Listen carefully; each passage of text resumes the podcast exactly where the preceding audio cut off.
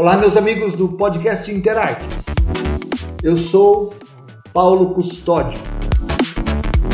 Sejam muito bem-vindos a mais um episódio de Sabor Literário, temperado com as outras artes.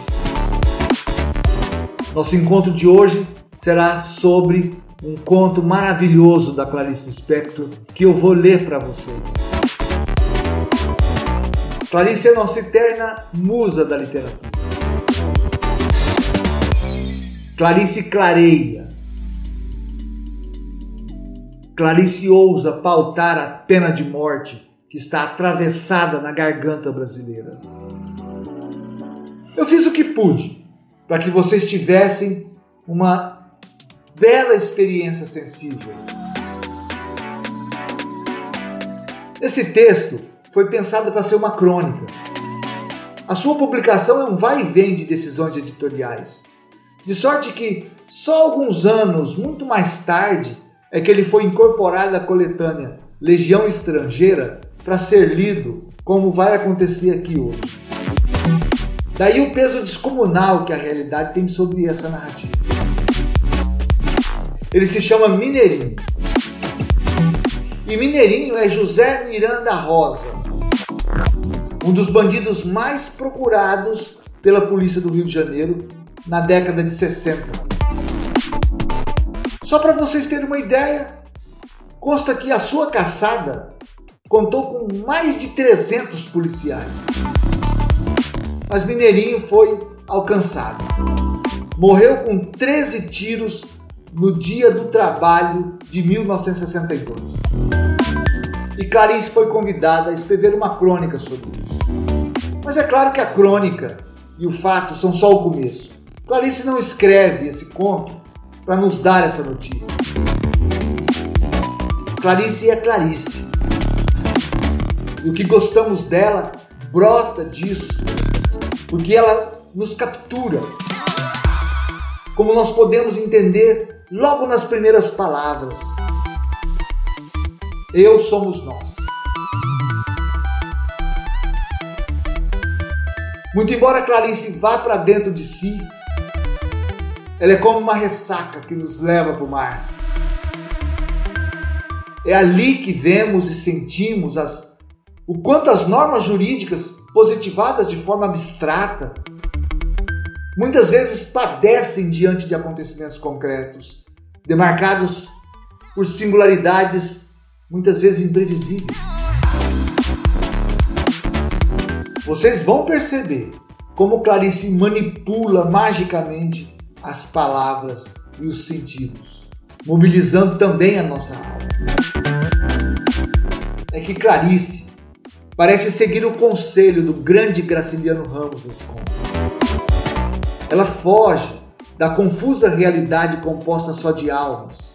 Clarice chafurda-se na realidade de forma a fazer torcer os narizes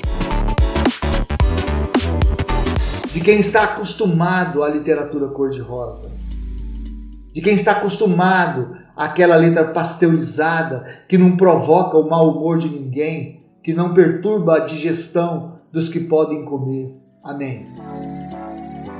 De forma temerária, ela dá voz a um presente que está aquietado pela sequencialidade positivista, pelo direito monocular, cuja lei está acorrentada pela lógica racionalizada de alcance sempre precário.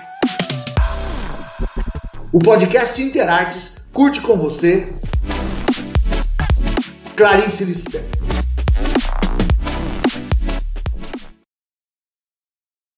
É. Suponho que é em mim, como um dos representantes do nós, eu que devo procurar por que está doendo a morte de um facínora. E por que é que mais me adianta contar os 13 tiros que mataram o Mineirinho do que os seus crimes. Eu perguntei à minha cozinheira o, o que ela pensava sobre o assunto. Eu vi no seu rosto a pequena convulsão de um conflito. O mal-estar de não entender o que sente de precisar trair sensações contraditórias, simplesmente por não saber como harmonizá-las. Fatos irredutíveis, mas revolta é irredutível também. A violenta compaixão da revolta. Sentir-se dividido na própria perplexidade diante de não poder esquecer que Mineirinho era perigoso e já matara demais. E, no entanto, nós o queríamos vivo. A cozinheira se fechou um pouco, vendo-me, talvez como a justiça que se vinga. Com alguma raiva de mim, que estava mexendo na sua alma, respondeu fria. O que eu sinto não serve para dizer. Quem não sabe que Mineirinho era criminoso? Mas tenho certeza de que ele se salvou e já entrou no céu. Respondi-lhe que mais do que muita gente que não matou. Por quê? No entanto, a primeira lei, a que protege corpo e vida insubstituíveis, é a de que não matarás. Ela é a minha maior garantia. Assim não me matam, porque eu não quero morrer. E assim não me deixa matar, porque ter matado será escuridão para mim. Esta é a lei. Mas há alguma coisa que, se me faz ouvir o primeiro e o segundo tiro com um alívio de segurança, no terceiro, me deixa alerta. No quarto, desassossegado. O quinto e o sexto, me cobre de vergonha. O sétimo e o oitavo eu ouço com o coração batendo de horror. No nono e no décimo, a minha boca já está trêmula. E no décimo primeiro, eu digo em espanto o nome de Deus. E no décimo segundo, eu chamo meu irmão. O décimo terceiro, eu chamo assassina. Porque eu sou o outro. Porque eu quero ser o outro.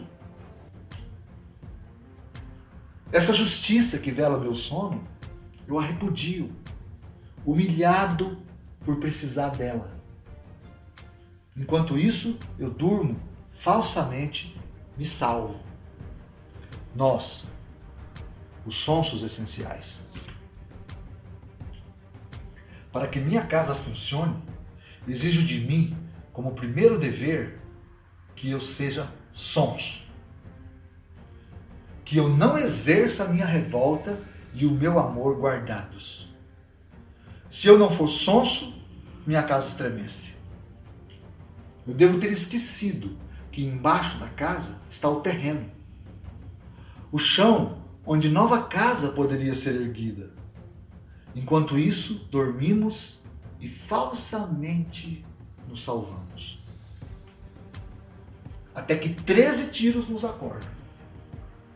E com horror digo tarde demais, 28 anos depois que Mineri nasceu, que ao homem acuado, que a esse não nos matem.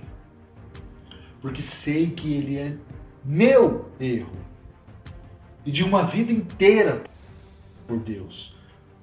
O que se salva, às vezes, é apenas o erro e eu sei que não nos salvaremos enquanto o nosso erro não nos for precioso.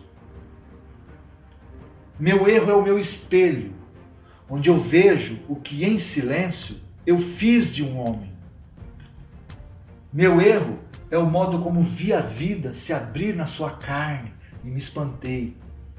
E vi a matéria da vida, placenta e sangue, a lama viva. E Mineirinho se rebentou o meu modo de viver. Como não amá-lo? Se ele viveu até o décimo terceiro tiro, o que eu dormia. Sua assustada violência, sua violência inocente, não nas consequências, mas em si inocente, como a de um filho de quem o pai não tomou conta. Tudo que nele foi violência é em nós furtivo. E um evita o olhar do outro, para não corrermos o risco de nos entendermos, para que a casa não estremeça, a violência arrebentada em Mineirinho, que só outra mão de homem, a mão da esperança, pousando sobre sua cabeça aturdida e doente, poderia aplacar e fazer com que seus olhos surpreendidos se erguessem e, enfim, se enchessem de lágrimas. Só depois que um homem é encontrado inerte no chão, sem o gorro e sem os sapatos, eu vejo que esqueci de ter lhe dito também eu.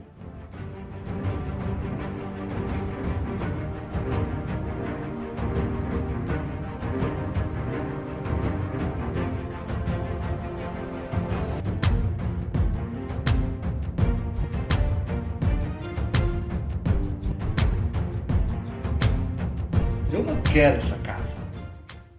Quero uma justiça que tivesse dado a chance a uma coisa pura e cheia de desamparo em Mineirinho. Essa coisa que move montanhas e é a mesma que o fez gostar feito doido de uma mulher. E a mesma que o levou a passar por porta tão estreita que dilacera a nudez. É uma coisa que, que em nós é tão intensa e límpida como uma grama perigosa de rádio. Essa coisa é um grão de vida que, se for pisado, se transforma em algo ameaçador, em amor pisado. Essa coisa que em Mineirinho se tornou punhal é a mesma que em mim faz com que eu dê água a outro homem. Não porque eu tenha água, mas porque também eu sei o que é sede. E também eu, que não me perdi, experimentei a perdição. A justiça prévia, essa não me envergonharia. Já era tempo de, com ironia ou não, sermos mais divinos. Se adivinhamos o que seria a bondade de Deus, é porque adivinhamos em nós a bondade. Aquela que vê o homem antes de ele ser um doente do crime. Eu continuo, porém, esperando que Deus seja o Pai. Quando sei que um homem pode ser o pai de outro homem. E continuo a morar nessa casa fraca. Essa casa cuja porta protetora eu tranco também. Essa casa não resistirá à primeira ventania que fará voar pelos ares uma porta bem trancada. Mas ela está de pé. E Mineirinho viveu por mim a raiva, enquanto eu tive calma foi fuzilado na sua força desorientada. Enquanto um Deus fabricado no último instante abençoa às pressas a minha maldade organizada e a minha justiça estupidificada. O que sustenta as paredes da minha casa é a certeza de que sempre me justificarei. Meus amigos não me justificarão, mas meus inimigos, que são os meus cúmplices, esses me cumprimentarão. O que me sustenta é saber que sempre fabricarei um Deus à imagem do que eu precisar para dormir tranquilo e que outros furtivamente fingirão que estamos todos certos e que não há nada a fazer. Tudo isso? Sim, pois somos sonsos essenciais, baluartes de alguma coisa e, sobretudo, procurar não entender. Porque quem entende desorganiza. Há alguma coisa em nós que desorganizaria tudo. Uma coisa que entende. Essa coisa que fica muda diante do homem sem o gorro e sem os sapatos. E para tê-los ele roubou e matou. E fica muda diante do São Jorge de ouro e diamantes. Essa alguma coisa muito séria em mim fica ainda mais séria diante do homem metralhado. Essa alguma coisa é o assassino em mim? Não. É o desespero em nós. Feito doidos, nós o conhecemos. A esse homem morto onde a grama de rádio se incendiara. Mas só feito doidos, e não como sonsos, o conhecemos. É como doido, que entro pela vida que tantas vezes não tem porta. E como doido compreendo o que é perigoso compreender. E só como doido é que sinto o amor profundo. Aquele que se confirma quando vejo que o rádio se irradiará de qualquer modo. Se não for pela confiança, pela esperança e pelo amor, então miseravelmente pela doente coragem de destruição. Se eu não fosse doido, eu seria 800 policiais com 800 metralhadoras e esta seria a minha honorabilidade. Até que viesse uma justiça um pouco mais doida, uma que levasse em conta que todos temos que falar por um homem que se desesperou, porque neste a fala humana já falhou. Ele já é tão mudo que só o bruto grito desarticulado serve de sinalização. Uma justiça prévia que se lembrasse de que nossa grande luta é a do medo. E que um homem que mata muito é porque teve muito medo. Sobretudo uma justiça que se olhasse a si própria e que visse que nós todos, lama viva, somos escuros. E por isso, nem mesmo a maldade de um homem pode ser entregue à maldade de outro homem. Para que este não possa cometer livre e aprovadamente um crime de fuzilamento. Uma justiça que não se esqueça de que nós todos somos perigosos. E que na hora em que o justiceiro mata, ele não está mais nos protegendo e nem querendo eliminar um criminoso ele está cometendo o seu crime particular, um longamente guardado. Na hora de matar um criminoso, nesse instante, está sendo morto um inocente. Não, não é que eu queira o sublime, nem as coisas que foram se tornando as palavras que me fazem dormir tranquilo. Mistura de perdão, de caridade vaga, nós que nos refugiamos no abstrato. O que eu quero é mais áspero e mais difícil. Quero o terreno